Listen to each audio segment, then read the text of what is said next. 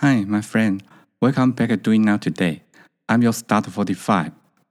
Before start, let me show you how to listen in my lesson. Please pay attention as below. The first part, I will read a short article in English and speak slowly. You also can preview content at my description. The second part, I will pick up some vocabularies in this article and speak Chinese three times. When I repeat at the second time, please try to follow me and speak out as you can. The third part, I will read this short article twice in Chinese and speak slowly. Of course, I'm also repeating English at the same time. If you don't mind, please listen carefully and try to follow me speak louder as you can. The final part, I will review all the vocabulary again and speak once. Hope you can getting better. Okay, let's get started. It's over. I heard the sound of water flowing upstairs again. 完蛋了，我又听到楼上水流的声音了。It's over. I heard the sound of water flowing upstairs again. And the sound was very loud. It must be my mother who forgot to turn off the water tap again. The water bill must be amazing this month. By the way, my mother goes to the top floor every early morning to water flowers and dry clothes. Especially in summer, she always sweeping bugs. And the point is coming. She sometimes reverses the switch direction of the water tap. We all know that turning to right is off. It drives to the left. But she often drives halfway at home when the pumping machine drops and runs out of water. She thought it was about dropping the switch, so I get used. I go to the top floor twice a day, in the morning and evening, to avoid my mother forgetting to close it again. Okay, go for vocabulary. Heard. 听到，听到。听到，upstairs，楼上，楼上，楼上，water tap，水龙头，水龙头，水龙头，bill，账单，账单，账单，amazing，惊人，惊人，惊人。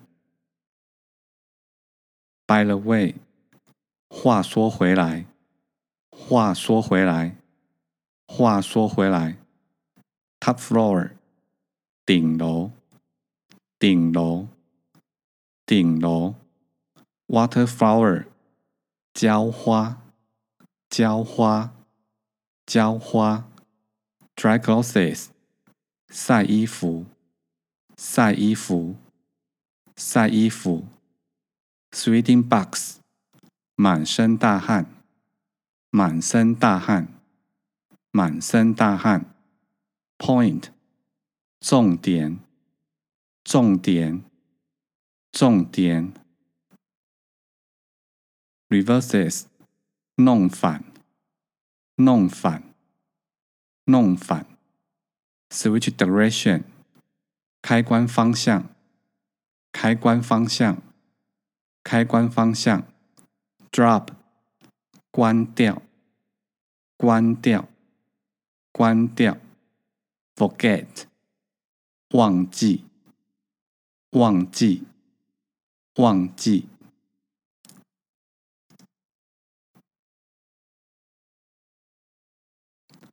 Okay, go back to the article. It's over. I heard the sound of water flowing upstairs again. 完蛋了！我又听到楼上水流的声音了。And the sound was very loud，而且声音还非常的大声。It must be my mother who forgot to turn off the water tap again。肯定又是我老妈忘记关水龙头了。The water bill must be amazing this month。这下子这个月的水费。 肯定很惊人。By the way，话说回来，My mother goes to the top floor every early morning to water flowers and dry clothes。我老妈每天一大早就会到顶楼去浇花、晒衣服，especially in summer，尤其是夏天。She always sweeping box, and the point is coming，总是弄得满身大汗。重点来了。She sometimes reverses the switch direction of the water tap. 她偶尔会将水龙头的开关方向搞颠倒。We all know that turning to right is off. It drives to the left. 我们都知道， 往右旋转就是关，往左就是开。But she often drives halfway at home. When the pumping machine drops and run out of water，但他老人家常开到一半，当抽水机关掉没水的时候，She thought it was about dropping the switch，他就以为有关掉开关。So I get used，所以我已经养成习惯。I go to the top floor twice a day。in the morning and evening。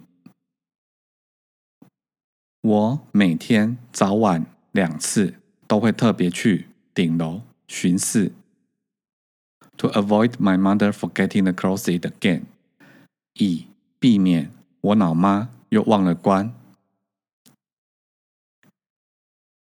OK，in Chinese，完蛋了，我又听到楼上水流的声音了，而且。声音还非常的大声，肯定又是我老妈忘记关水龙头了。这下子这个月的水费肯定很惊人。话说回来，我老妈每天一大早就会到顶楼去浇花、晒衣服，尤其是夏天，总是弄得满身大汗。重点来了。他偶尔会将水龙头的开关方向搞颠倒。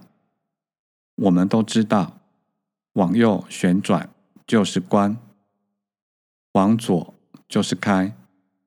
但他老人家常开到一半，当抽水机关掉没水的时候，他就以为有关掉开关。所以我现在已经养成习惯，每天早晚两次。都会特别去顶楼巡视，以避免我老妈又忘了关。Okay, before the end, we go for review the vocabulary. Heard, 听到。Upstairs, 楼上。Water tap, 水龙头。Bill, 账单。Amazing, 惊人。By the way，话说回来，top floor 顶楼，water flower 浇花，dry clothes 晒衣服，sweating bugs 满身大汗，point 重点 ，reverses 弄反，switch direction 开关方向。drop 关掉，forget 忘记。Hope you like. That's all for today. Thank you for listening. Have a nice day.